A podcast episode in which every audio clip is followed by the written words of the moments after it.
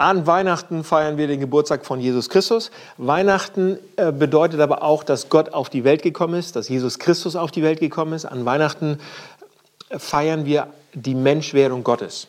Und ich habe heute äh, einen Text euch mitgebracht, der davon handelt, wie Jesu ähm, Geburt so angekündigt wird bei Maria. Maria ist die Mutter von Jesus und ähm, wir lesen einmal neun Verse aus Lukas 1. Das ist sozusagen die Vorgeschichte zur Weihnachtsgeschichte.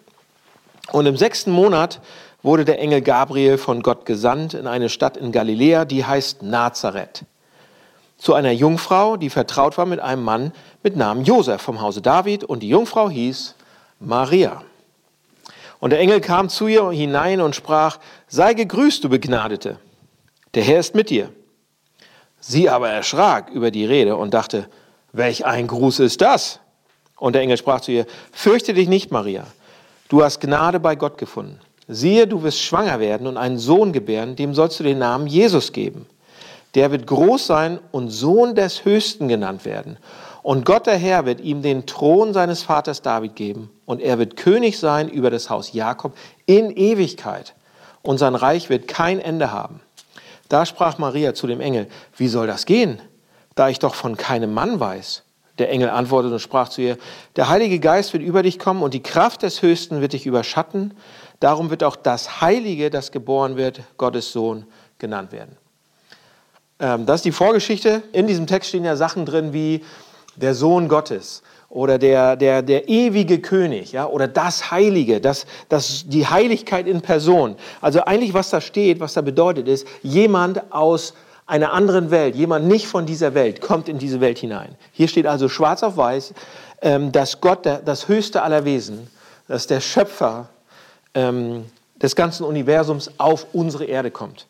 Im ganzen unendlichen Universum was wir ja noch nicht so gut und groß erforscht haben, hat Gott sich ausgerechnet diesen kleinen Planeten ausgesucht, um hierher zu kommen, als kleines Baby in diese Welt. Der, der, der unsichtbare Gott wird sichtbar. Das Unendliche wird, wird hier als Kind zum Knuddeln hineingeboren. Und jetzt sagt ihr, der eine oder andere sagt, ja, schöne Worte, schöne Geschichte, ist auch echt gemütlich, äh, macht auch ähm, gibt mir ein wohliges Gefühl, wenn ich die immer zu Weihnachten höre. Damals konnten die Leute das auch behaupten und sind damit durchgekommen und Leute haben daran geglaubt. Die Leute waren damals auch viel leichtgläubiger. Das war damals, deshalb ist die Religion so auch entstanden. Aber heute, heute können wir das nicht mehr glauben. Heute sind wir doch äh, aufgeklärte Menschen mit einem wissenschaftlichen Weltbild. Also man kann heute doch nicht mehr genau das so glauben, wie das da geschrieben steht. Da würde ich sagen, verständlicher Einwand, auf jeden Fall. Weihnachten und die Weihnachtsgeschichte werden heute mehr und mehr als Märchen verstanden oder als Legenden, die so vielleicht abgeändert worden sind und so wirklich, wie sie da stehen, gar nicht richtig passiert sein können. Ähm, aber auch damals, auch damals in der damaligen Zeit waren diese Behauptungen, das, was hier geschrieben steht, eine absolute Zumutung. Es war ein absoluter Skandal. Maria stand da nicht und hat gesagt, oh, habe ich mir schon gedacht, dass es genauso passieren wird. Überhaupt nicht. Sie hat es nicht geglaubt, steht da. Sie hat es nicht glauben können. Und auch damals waren die Worte, die da aufgeschrieben worden sind, völlig unerwartet, völlig, völlig fehl am Platz und, und ähm, nicht selbstverständlich. Seht ihr, die, was die Leute damals geglaubt haben, die griechische Philosophie, die ihren Höhepunkt damals hatte, Damals sah die griechische Philosophie die, die materielle Welt als schmutzig, als dreckig, als notwendiges Übel. Sie war kaputt, sie war, sie war, sie war, sie war böse. Alles Sinnvolle spielte sich auf der Metaebene ab. Alles Sinnvolle spielte, spielte sich in der Gedankenwelt ab. Dass Gott dann in diese verrückte, kaputte Welt kommt, war absolut entgegengesetzt dem Kern der, der griechischen Philosophen oder die östlichen Religionen, die es damals zum Teil auch schon gab. Da, da ging es um das Überwinden der materiellen Welt in so eine Art Illusion. Das passte nicht in den Kopf rein, dass etwas Göttliches in unsere Welt kommt und diese Welt eventuell noch repariert oder wiederherstellt. Und beim Judentum war es eigentlich noch am extremsten. Gott ist bei den Juden, Gott ist bei den Juden so heilig, dass äh, die Juden noch nicht mal seinen Namen aufschreiben. Das war so undenkbar, dass etwas Göttliches oder Gott selbst in diese Welt kommt und so nahe kommen kann. Es war unfassbar damals. Es war Es war nicht nachvollziehbar. Damals genauso wie heute. Und es ist nicht richtig zu sagen, dass die damals das einfacher geglaubt haben. Die wollten einfach, die wollten da so Märchen glauben und so weiter. Ja, geschweige denn, dass sie das erwartet hätten genauso. Nein, überhaupt nicht. Und deshalb steht die Frage im Raum, warum haben seit dieser Zeit Tausende von Leuten daran geglaubt oder sie halten sich daran fest, sind dafür in den Tod gegangen? Warum ist dadurch die Kirche entstanden? Ja? Und warum glauben bis heute Milliarden von Menschen, dass es genau so passiert ist und halten sich daran fest und bekommen eine Hoffnung? Seht ihr, und die Leute damals, was die gemacht haben, sie haben sich mit diesen intellektuellen Ansprüchen auseinandergesetzt und sie haben etwas gesehen. Sie haben Jesus gesehen. Ja, wie, er liebt, wie, er, wie er lebte, wie er liebte, wie er, wie, er, wie er Sachen gemacht hat, was er gesagt hat und wie er starb. Und deshalb ist es leicht zu sagen, okay, ich kann das nicht glauben.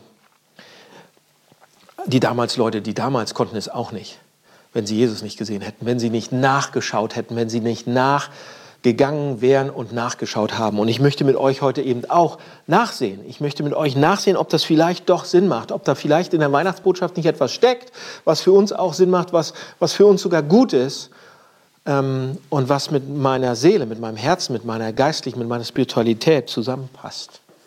Okay? Also lasst uns mal nachsehen. Was bedeutet es, wenn Gott tatsächlich ein Baby wird und auf diese Welt kommt? Erstens, äh, Gott kommt als Baby auf diese Welt bedeutet, dass wir Gnade bekommen, dass wir ein unverdientes Geschenk bekommen, dass wir gerettet werden aus Gnade. Und was bedeutet das? Seht ihr, der Engel sagt zu Maria im Text ja, du sollst dem Baby den Namen Jesus geben. Und Jesus, die Übersetzung davon, ist, äh, bedeutet so, so viel wie ähm, Gott rettet oder Gott ist Rettung. Und ähm, die Gründer von jeder anderen Religion, die es gibt, die ich kenne, kommen zu uns und kommen auf diese Welt und, und sagen, ich komme von Gott, um euch zu erklären, wie ihr leben müsst oder was ihr tun sollt, damit ihr mit Gott im Rein seid, damit ihr gerettet werdet, damit ihr gut seid. In jeder anderen Religion. Prüft es nach. Im Christentum, wenn Gott, also der Gründer selbst so kommt, dann kommt er offensichtlich hauptsächlich nicht, um uns einfach nur irgendeine Information zu bringen. Das hätte er auch jemand anders machen, tun, äh, machen lassen können.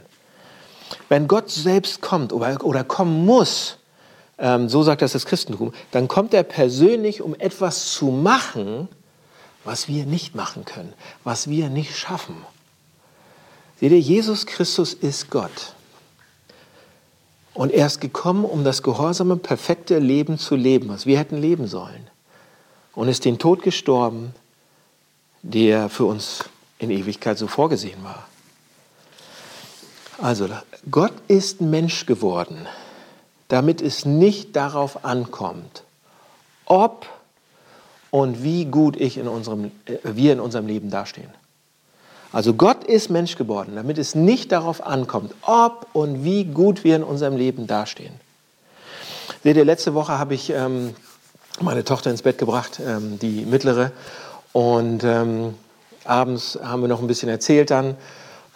Und ich habe sie gefragt, wie ihr Tag war. Und sie hat gesagt, ja, ich habe heute die, die Arbeit geschrieben, so einen Test geschrieben. Ich habe, oh, interessant, einen Test geschrieben, ja, über Igel.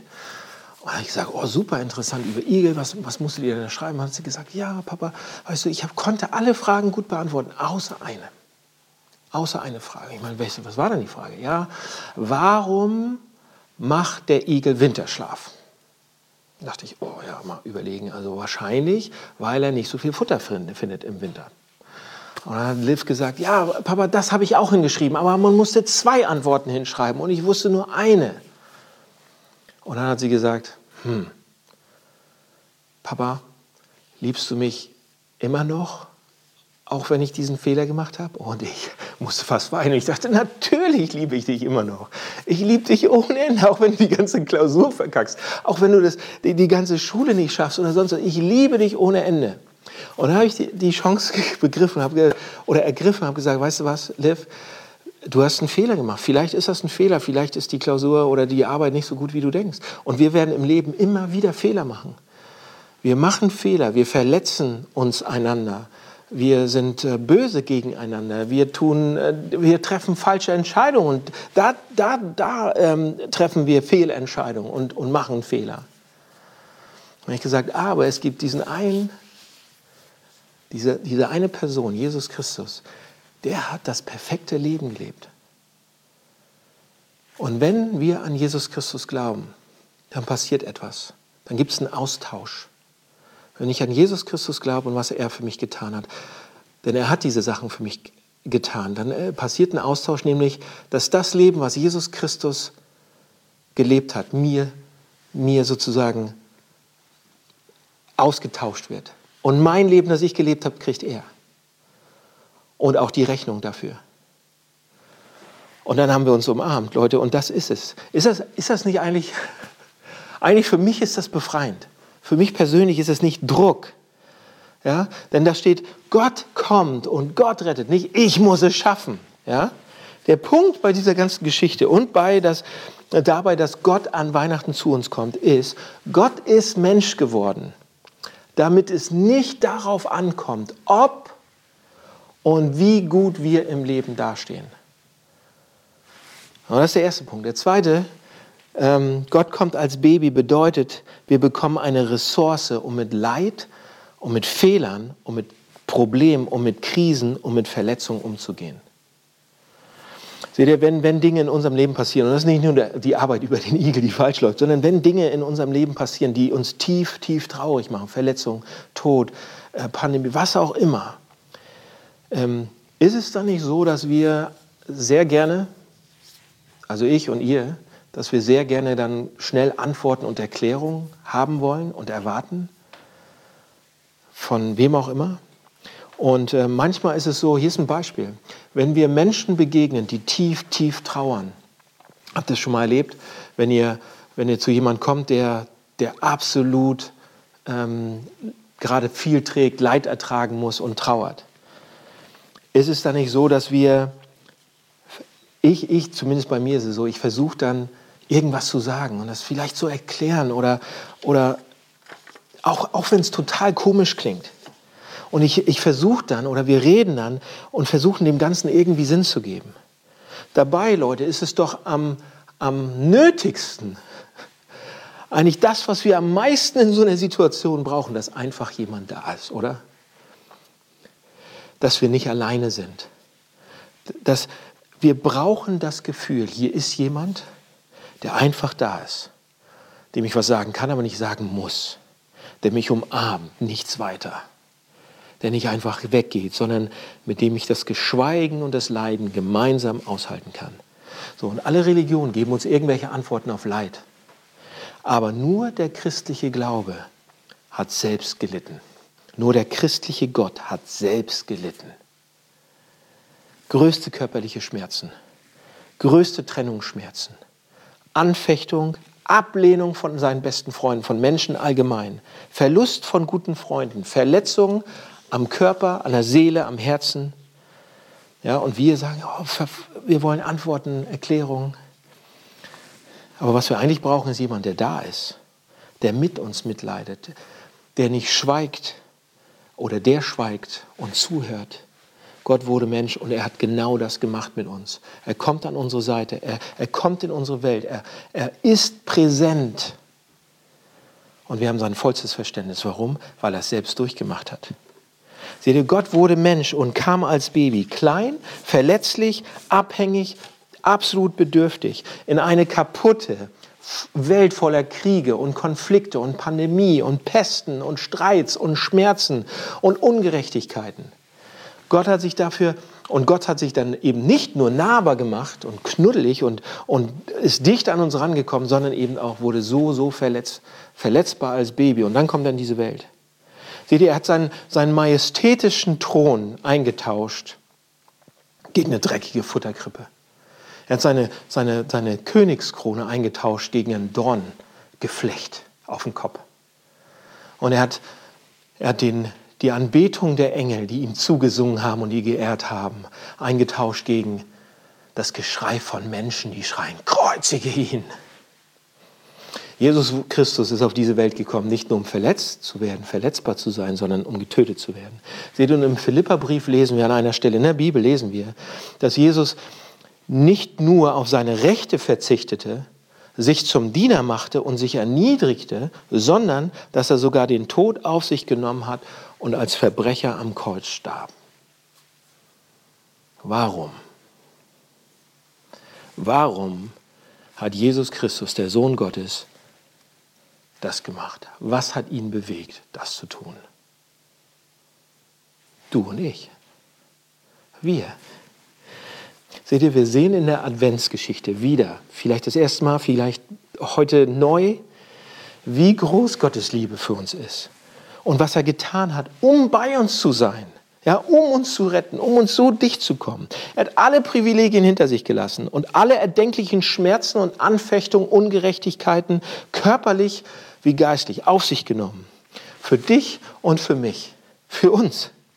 So Leute, und wenn ich dann, wenn ich mir das auf der Zunge zergehen lasse und ich schaue mir das hilflose Baby in der Krippe an, an Weihnachten, Jesus Christus, der sich so nahbar gemacht hat und so verletzlich gemacht hat, dann kann ich nicht anders. Ich, ich wundere mich darüber. Es, ich bin voller Verwunderung und absolut demütig und mega dankbar. Und ich stehe da und sehe das und frage, wie konntest du, wie konntest du uns nur so lieben? Seht ihr, und wenn die, das tropft, wenn diese Liebe von Jesus Christus real wird und ich die erkenne und sehe, dann gibt es eigentlich nur eine Antwort. Ihn auch zu lieben und ihm nachzugehen, ihm nachzufolgen. Ich hoffe, das passiert an Weihnachten. Ich hoffe, dass wir nicht an diesem Weihnachten nicht nur in die letzten Tage und Wochen schauen, sondern lasst uns zurückschauen auf vor 2000 Jahren knapp. Lasst uns in die Krippe schauen und schauen, was ihn bewegt hat, das zu tun.